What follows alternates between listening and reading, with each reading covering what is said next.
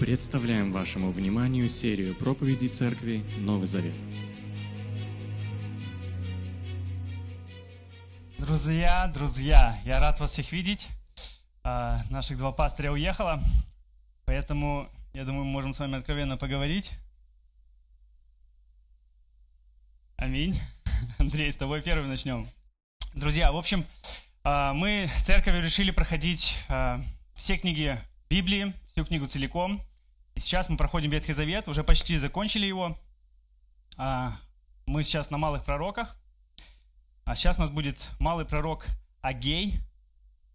Э, Я подумал, что мы, это будет лозунг, лозунг сегодняшней проповеди «Эгегей». Если вдруг вы в теме, вы понимаете, вы можете говорить «Эгегей», потому что пророк, он Агей. А, Сегодняшняя тема книги, она знакомая для многих э, из нашей церкви. А, ну, Прежде чем я скажу, скажите, поднимите руку, кто знает, о чем эта книга. Кто вот вспомнил. Отлично. Есть еще? Супер, супер. Это небольшая книга, на самом деле это вторая,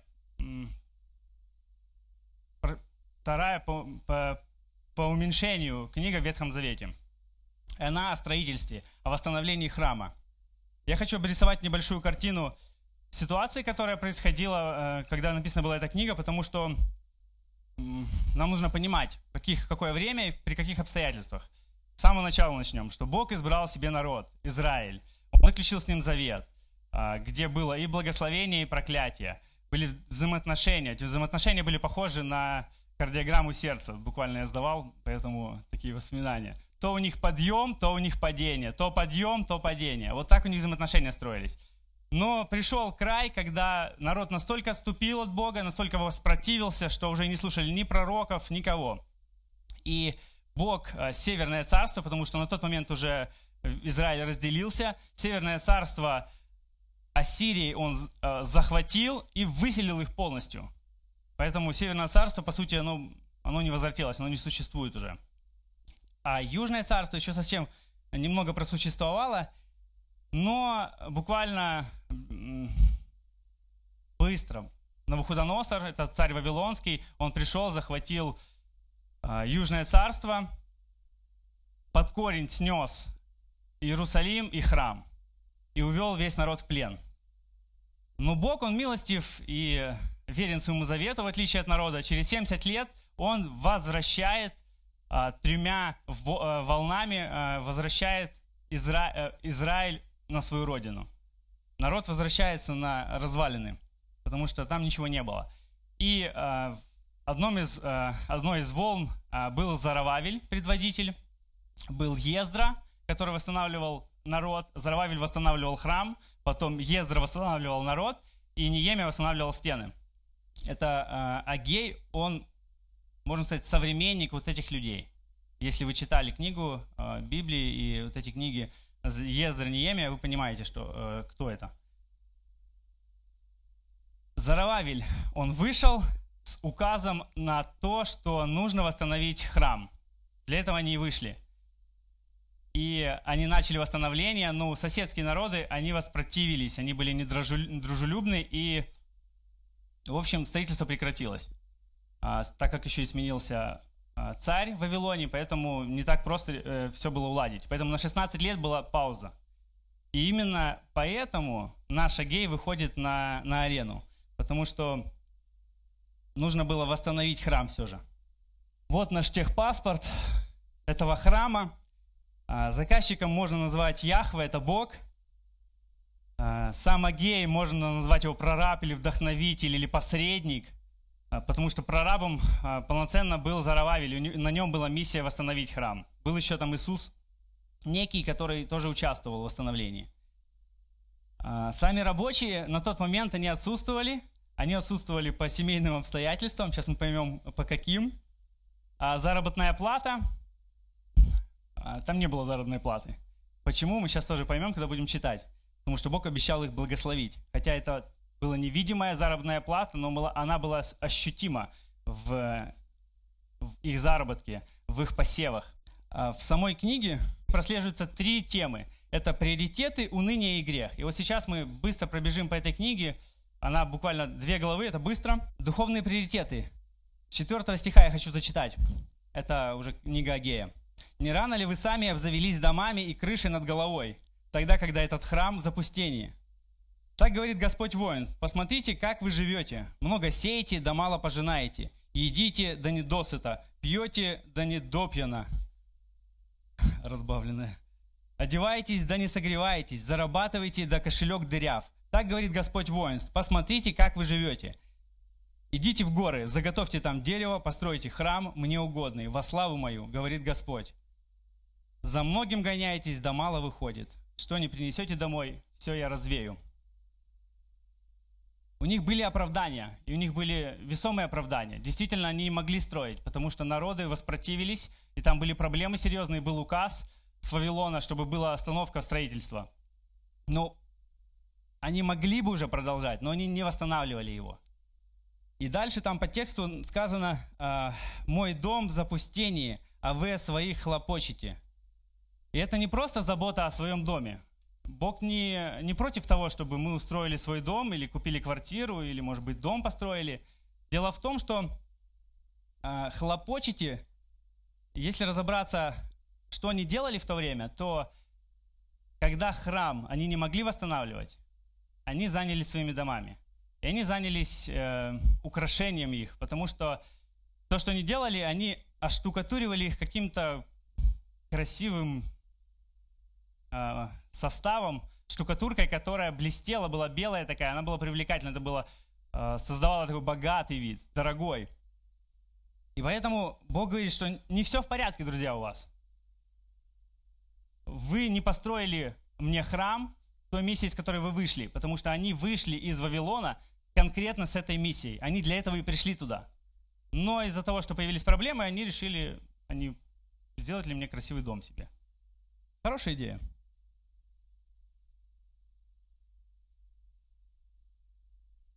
И мне нравится этот текст тем, что Бог вмешивается на, на каждом уровне их жизни и не позволяет им получить наслаждение. Они не получают наслаждения. Вы пьете, да, но не допьяно, вы сеете, но не можете пожинать, вы, ваши кошельки дырявые.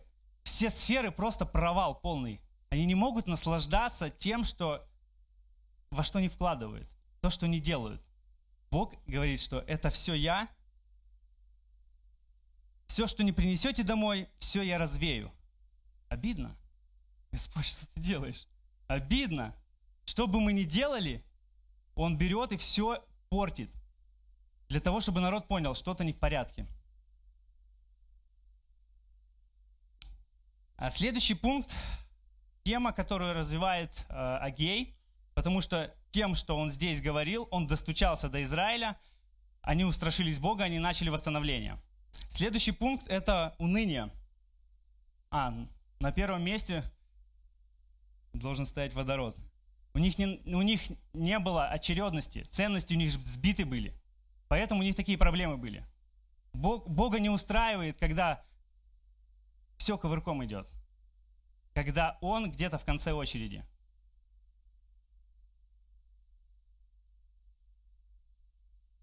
У них произошло уныние, когда они начали строительство, и уже был процесс виден, а, потому что многие, кто э, занимался восстановлением храма, они видели прежний храм. Тот, который еще построил Соломон. Он был красивый храм. И Господь говорит, кто из вас застал этот храм в, прежнем, в прежней его славе? И каким вы видите его теперь? Не кажется ли он вам ничтожным? Но мужайся, Зарававель, говорит Господь, мужайся, первосвященник Иисус, сын Иоцадока. Мужайся весь народ с этой страны, говорит Господь. Я с вами, говорит Господь воинств. Поэтому исполняйте договор, который я заключил с вами, когда вы вышли из Египта. Дух мой среди вас, не бойтесь. А, они отчаялись. Они действительно помнили тот храм, который был. Молодые не заметили даже, они были рады, все-таки построен храм. Но те, кто видели, они, они были огорчены, потому что они видели, что это всего-то навсего штахетник, если мы смотрим на заборы, когда проходим э, и сравниваем. Это всего лишь подобие какого-то храма, который был. И это не, э, далеко не то, что они хотели видеть. Но меня радует И то, что говорит здесь Бог, Он говорит, ну мужайся, я с вами. Это меня еще больше вдохновляет, потому что Бог говорит, что мне не важно, какой там храм. И вам должно быть не, не это так важно. Вам должно быть важно то, что я там, я с вами. А, перфекционизм это красиво, но больно, где нету милости, где нету а, возможности, чтобы протянули руку, где нету дружбы ради того, чтобы было все красиво, все было четко.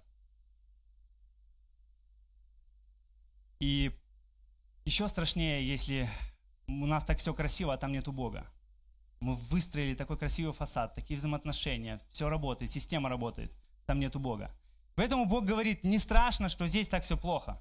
Вы с виду видите проблемы, это не так страшно. Важно, что я там. Этот вопрос говорит, э, этот вопрос звучит для меня, а что для меня важно? Он звучит каждому из нас.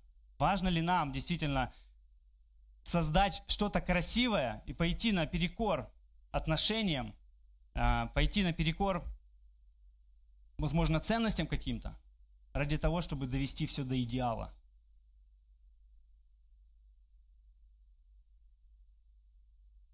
И третий пункт – это грех. Так сказал Господь воинств, попроси священников рассмотреть такой случай.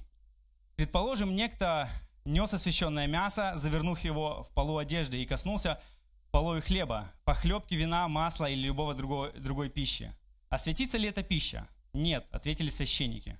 А если, а если дотронется до нее человек, оскверненный прикосновением к мертвецу, то осквернится ли пища? Спросил Агей. Осквернится, подтвердили священники.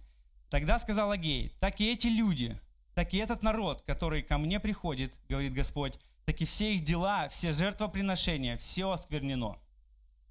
Это касательно евреев, их э, церемониальных законов, потому что там было понятие осквернения – было понятие жертв, когда они могли принести жертву, и когда они были чисты или нечисты. Они не могли нечистыми входить и приносить жертвы. И Бог э, проводит такой тест. Другими словами, Он говорит о том, что грех заразен, а праведность не заразна. Если вы думаете, что с, с отношением вашего сердца вы можете прийти ко мне в храм и приносить жертвы, то это не прокатит, это не пройдет. В Новом Завете сказано о том, что мужчинам сказано про взаимоотношения, чтобы не было вам преткновения в молитве. Решите этот вопрос. Не позволяйте, чтобы была какая-то стена. Тем самым Бог говорит, мне противны ваши жертвы. Они, а я их не засчитал. И если мы, не примирившись внутри с Богом, пытаемся вести какую-то жизнь поклонения, такого вот, может быть, вселюдного, как они здесь могли приносить эти жертвы. Бог говорит, я не хочу этого принимать. Реши вопрос внутренний, основной, а потом приходи ко мне. Как я уже говорил, народ проникся страхом перед Господом, и храм был восстановлен. Духовное состояние во многом зависело от храма и от священников, потому что они функционировали благодаря вот всей этой храмовой системе. Потому что там были а, добровольные, не добровольные, там были конкретные э, десятины, на которые существовали священники. И эти священники могли учить народ. Они могли заниматься духовным состоянием народа. И теперь система стабилизации или исправности АБС, она могла помочь действительно двигаться по истории Библии, по истории, которую ведет Бог, по истории, истории Израиля – и этот э, пророк Агей, в отличие от его предшественников, э, пророков, он практически один из тех, кого послушали. Он донес информацию, и были перемены. Это событие было после того, как они вернулись из плена. Народ стал более мягкий, гибкий. Когда в нашей жизни мы получаем хорошие тумаки, не знаю, из обстоятельств каких-то, или, может быть, Бог как-то участвует, мы становимся более послушны, гибкие. Теперь уже мы не, не, не прыгаем вперед, пекло, и не кричим о том, что я могу, я это сделаю. Мы начинаем быть более осмотрительны. И здесь как раз-таки народ быстро откликнулся. Он быстро изменился. Тем более, что Бог сказал, что посмотрите на то, что вы сеете, посмотрите на то, что у вас в житницах находится. У вас ничего нет. Он быстро провел параллель и понял, то, что в моей жизни творится, это не обстоятельства, это Бог. Потому что это на всех фронтах. И он видит, это Бог. И Бог не даст наслаждаться народу, пока его храм не восстановлен. Потому что они пытались наслаждаться чем-то другим. Мы с вами прочитали, что мы с вами прочитали, что Бог говорит, дом мой в запустении. Что это за дом? Это храм. В Ветхом Завете это храм. А это сердце Израиля, это место присутствия Бога. Это место, через в которое мог встретиться народ с Богом. В наше время чем является этот дом? Кто из знатоки Нового Завета? Чем является этот дом? Мы являемся, да. Наше сердце, дух, душа, разум, все объединяем. Мы являемся. В 1 Петра 2.5 1 Петра 2.5 Написано, «И сами вы, как живые камни, созидайте из себя духовный храм, чтобы, став святым священством, приносить через Христа Иисуса духовные жертвы, приятную Богу, потому что так говорится в Писании». Поэтому, когда мы говорим о церкви, мы говорим о том, что церковь – это не здание, церковь – это народ, это люди –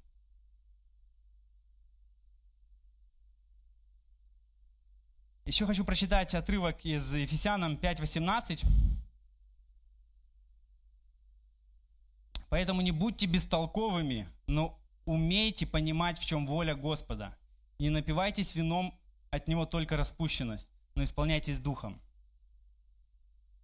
Я хочу говорить о том, что Израиль столкнулся с тем, что им нужно было восстанавливать храм, который был у них в народе. А в Новом Завете нам нужно понимать, как, как функционирует наш храм, как мы функционируем. А, ведь мы являемся этим храмом. Может быть, кому-то нужно восстановление полноценное, а может, кому-то нужно просто поддержание. И Павел Ефесянам говорит, поэтому не будьте бестолковыми, но умейте понимать, в чем воля Господа. И не напивайтесь вином, от него только распущенность, но наполняйтесь духом. Вино, оно оно, оно дает наслаждение, оно дает веселье. Ощущение радости какой-то.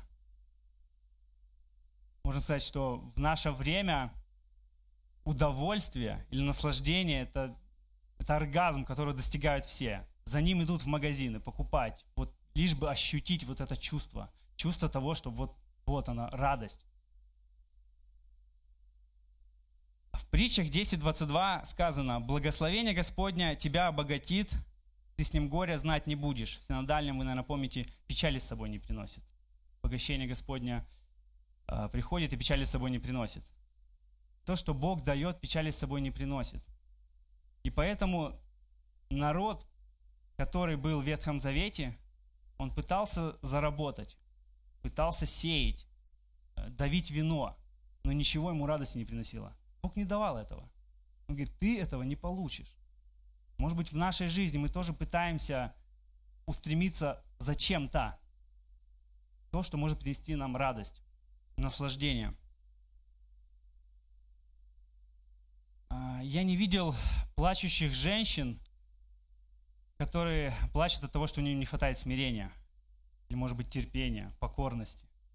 Но очень много есть слез из-за фигуры, а, лица, космет, э, бюджетерии, одежды. Мужчины тоже плачут, просто по-другому. Они выражают это, когда они недовольны, когда они чего-то хотят и не могут получить. И все это погоня за счастьем, ощущением нужности, важности, стабильности. Каждый человек э, имеет что-то конкретное, в чем он будет счастлив для него. Если вы знаете Ветхий Завет, там было много идолов. А, идолы это были конкретные какие-то статуэтки и стуканы, которым поклонялись. Кажется, это вроде глупо, ну, они поклонялись не им, они поклонялись и приходили к ним ради чего? Ради того, чтобы эти идолы им что-то дали. Им это надо было, им не нужны были эти стуканы, это не важно было. Важно то, что они могут им дать. Вот и в нашей жизни мы тоже чему-то поклоняемся. Для чего?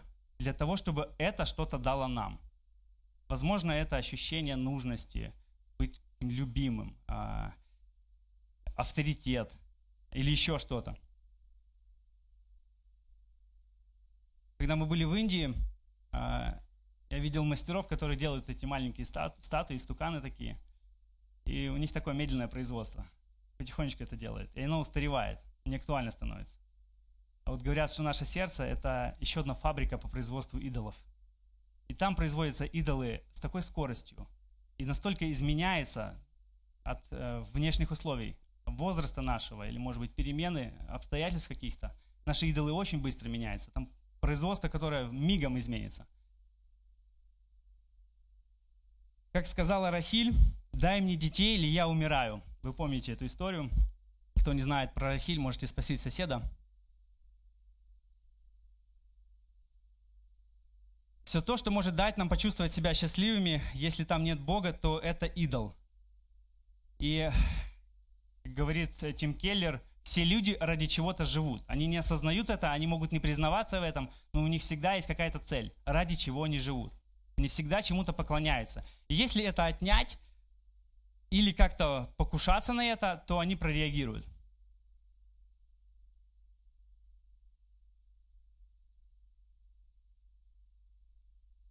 Скажите, кто-нибудь встречал медведицу с медвежатами в лесу? Нет таких?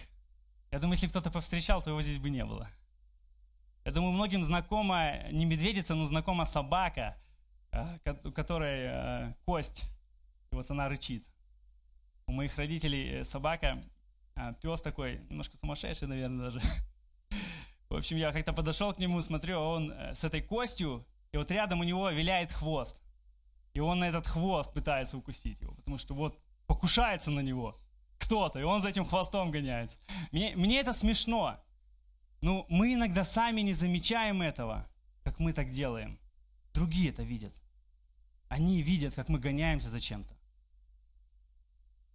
А, возможно, кто-то увидит себя здесь, злой, злой собакой. Потому что не все злятся, когда покушаются на их идола, на то, что для них ценно но по возможности кто-то показывает это обидой, кто-то показывает это, он закрылся в себе, он не согласен с тем, что кто-то покушается на то, что дает ему счастье, наслаждение. Это мое, не трожь это. А Бог говорит, ты не получишь этого. Единственное, в чем ты можешь получить настоящее наслаждение, это я.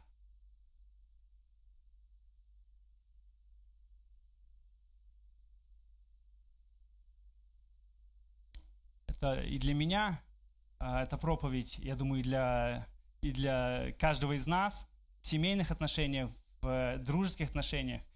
Бывает такой момент, когда проявляются это, эти идолы. Мы даже иногда не понимаем, что это. Но мы ухватываемся за это и говорим, это моя прелесть. И только посмей ты ее тронуть. Поэтому какие-то стычки происходят, что-то не так. Почему люди не могут сойтись? Потому что есть то, что что-то очень дорого –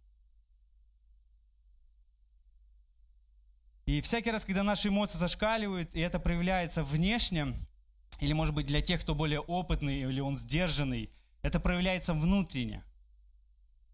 Это указывает на нашего идола. Я не хочу говорить конкретно об идолах, я хочу говорить о том, как нам его обнаружить.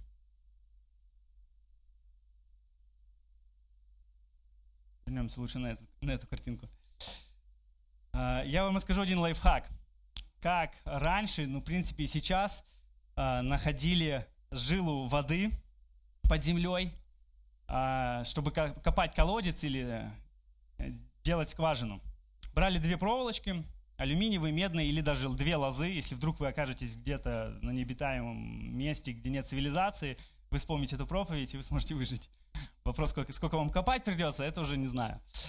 Ну вот, в общем, две проволоки брали, а, их могли что-то здесь сюда еще пластмасс какие-то ставить, чтобы они очень легко крутились.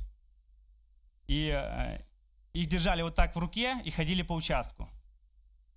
Они должны спокойно гулять вот так.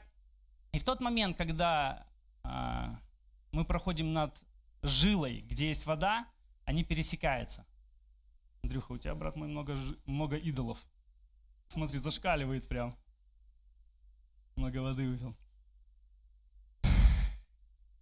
Идолы сложно обнаружить. Рахиль, уезжая с отцовского дома, она взяла статуэтки. Она взяла идолов отца и прихватила их с собой. Отец, обнаружив, что нету его статуэток, он разозлился и пустился в догоню искать их, потому что они были для него дороги. Он догнал все, обыскал и не нашел их. Никто не знал, где они. Они были зарыты. Они были зарыты под шатром. Рахиль их закопала там. И идолы глубоко зарыты в наше сердце. Мы даже, мы даже иногда сами не понимаем, что с нашим настроением не так. Чего меня так зацепили? Почему я такой злой? Почему у меня настроение не в порядке? Что за сбой с моим? Наверное, надо витамина D попить или проколоть себе что-то. А дело в том, что Слово Божье, оно, оно, оно, или вот такие ситуации, как злость, оно вот как эти палочки. Вот буквально пройдись рядом, они, они, они скрещиваются. Не знаю, насколько глубоко э, находится жила. Разные есть версии, как это искать, но, возможно, это липа, поэтому я не буду вам рассказывать. Ну, как ее найти, я точно знаю, потому что я еще в детстве смотрел, как это делают, и думаю, ну, сумасшедшие, ходят по участку и вот эти ловят какие-то флюиды непонятные, что они там делают, какой космос. Но это то, что может помочь нам обнаружить идола в себе. Не нужно их искать где-то в другом. Они настолько зарыты, что мы его не найдем.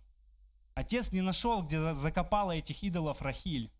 Она их зарыла, и она никогда не признается. И если кто-то подошел бы к ней и сказал, где, она отрицала бы. Каждый из нас будет отрицать то, что дорого нам. Возможно, он даже сам этого будет не знать но они есть. Я знаю по себе, что они есть, особенно когда какие-то есть ситуации, которые их проявляют, выявляют. И ты начинаешь копать, немножко копать, и потом так неприятно, ты начинаешь понимать, почему ты это делаешь.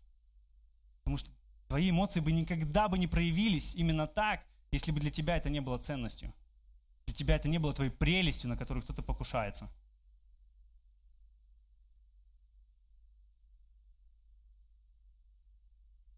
Но идолы – это то, что разделяет нас с Богом. Это посерьезнее вредных привычек. Мы смотрим на людей, которые в зависимостях, возможно, там пьют, курят, матерятся, вот что они там могут вытворять. Они намного святее нас. Тех, которые видят свою прелесть в чем-то другом, чем в Боге.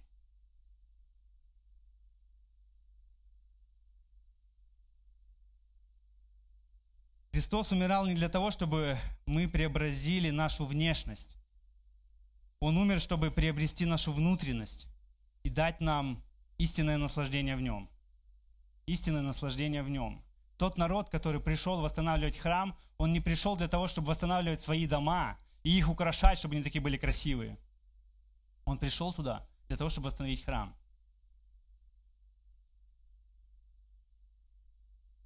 И поэтому Бог говорит, что у вас есть проблемы, вы не получаете урожая, вы ничего не получаете в своей жизни, потому что я вмешиваюсь. Я это отбираю. Вы работаете для пустого кошелька. Терял мысль одного э, проповедника, который говорит, что если ты живешь для Христа, это видно. если ты, если ты не живешь для Христа, это тоже видно. Это никогда не спрячешь. Это то, что видно. В зеркале ты никогда этого не обнаружишь. Ты будешь улыбаться. Ты будешь делать вид, что все в порядке. Но это видно, насколько ты с отдачей живешь. Или ты живешь ради чего-то другого. Ради того, что твоя прелесть, то, что для тебя ценно очень. Идолы – это часть нас, это наша действительность, наша система выживания. Я говорил, что Рахиль унесла статуэтки с дома отцовского – так и мы со своего дома унесли целый рюкзак каких-то нейронных связей, каких-то принципов, ценностей, которыми, которыми мы руководствуемся. Мы живем ими. Это наша система выживания, это нормально. Я так себя веду, я понимаю, почему я так веду, потому что мой отец так вел. Я вижу в себе эти последствия какие-то. Но если я дальше так буду жить, и буду тем, тем самым буду заявлять, что моя ценность не Христос, а вот, вот именно вот этот авторитет, которого я добьюсь, я всем покажу, что это так. Не нужно решать проблему, если мы даже увидели идолы в себе. Если мы заметили какую-то проблему. Я, скорее всего, а, думаю, что вам знакомы эти ситуации, когда вот вы вспыхивали где-то, ваши эмоции давали, а, они зашкаливали. Нужно за этими идолами просто понаблюдать. Наблюдать за собой. Наблюдать вам, а, если вы будете наблюдать, вам станет противно от того, что вы творите какую дичь вы делаете. Вы это заметите. Пока вы этого не видите, вы одобряете, и все в порядке, вы это защищаете.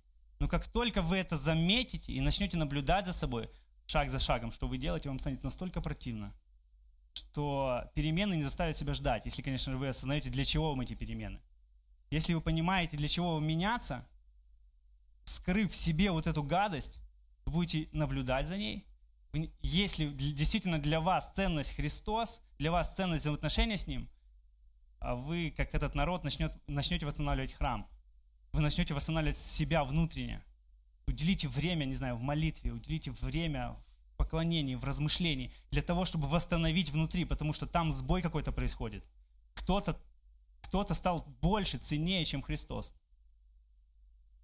Павел в Галатам э, говорит, дела плотской природы у всех на виду, это разврат, грязь, распущенность, идолопоклонство, колдовство, вражда, раздоры, ревность, гнев, свои корысти, распри, расколы, зависть, попойки, оргии и тому подобное. Опасные даже какие-то дела плоти. А плод духа – любовь, радость, мир, стойкость, доброта, щедрость, верность, кротость, умение владеть собой. Нет такого закона, который бы это осуждал. Те, кто принадлежат Иисусу Христу, распяли на кресте свою плотскую природу вместе с ее страстями и желаниями насколько бы мы не были классными театралами, мы не сможем сыграть роль духа. Не по силу нам это. Я знаю за собой, когда э, в моей жизни приходит тот момент, когда я знаю, как правильно поступить. я могу поступить, но я поступаю, нет внутреннего желания. Я знаю, что я просто сейчас поступаю, потому что так нужно поступить. Я не могу быть таким театралом, чтобы играть Духа Святого. И поэтому Павел говорит, что плод Духа – это плод Его. Вы, конечно же, работаете с собой, вы изменяете своим характером. Он говорит, это плод Духа. Это то, что в вас проявится. Если ваша ценность Христос, если для вас Он, э, Нового Завета, отрада и радость, да, сделайте мою радость еще э, полнее, говорит Павел. Если Он для вас действительно это радость, наслаждение, вас не нужно заставлять примиряться с женой, вас, вас не нужно заставлять э, вести себя правильно. Это само собой разумеющееся. И самое удивительное, что мы не ищем Бога, но Бог, Он борется за нас, за свое присутствие в нашем храме. И хоть Он в нас не нуждается, а мы в Нем нуждаемся, он не успокоится, пока вы зачем-то идете за тем, что не принесет вам наслаждения. И самое обидное, что вы идете за тем, чтобы получить наслаждение.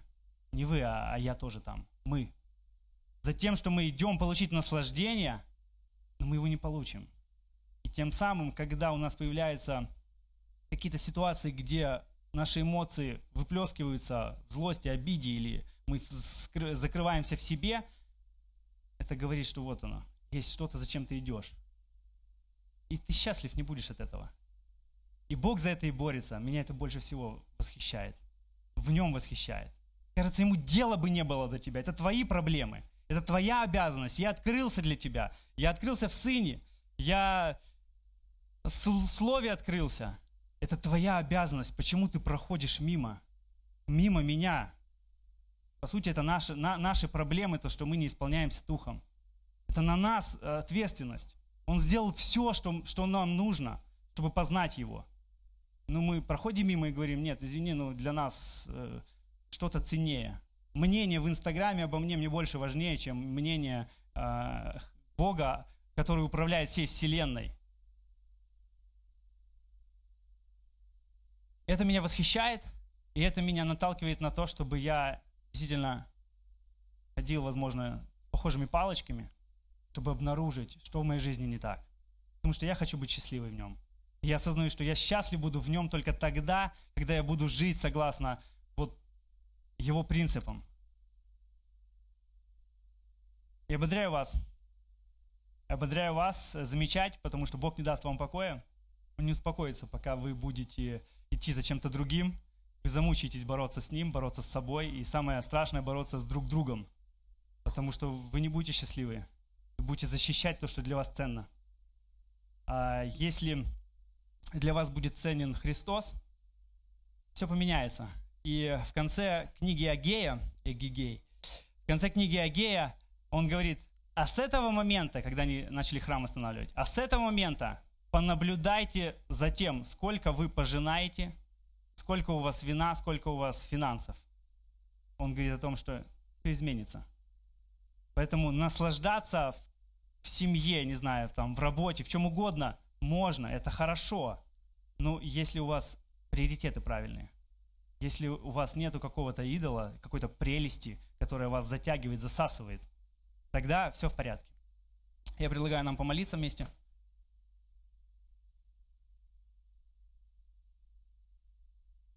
Господь, хвала Тебе, живой, могущественный наш Царь. Благодарим Тебя за Твое величие, за то, что Ты не безразличен, Господь, нашему состоянию. Отец мой, Ты будешь бороться за нас, будешь приводить нас в чувство. И это большая радость для нас будет, мой Бог. Благодарю Тебя, Господь, за то, что когда я безразличен себе, я не безразличен Тебе, мой Бог. И Ты различными способами приведешь меня в это сознание, в благословение с Тобой, мой Бог. Прошу, научи нас, как церковь, замечать действительно те прелести, те идолы, которые для нас больше Тебя, мой Бог, чтобы наши семьи были крепче, чтобы наши взаимоотношения были лучше, мой Бог, для того, чтобы мы не имели преткновения в молитве, в общении с Тобой, Господь. Молюсь во имя Сына Твоего, потому что Он уже это все сделал, Господь. Даруй нам укрепиться, ухватиться за Него, Господь, ухватиться за Евангелие, которое освобождает. Аминь.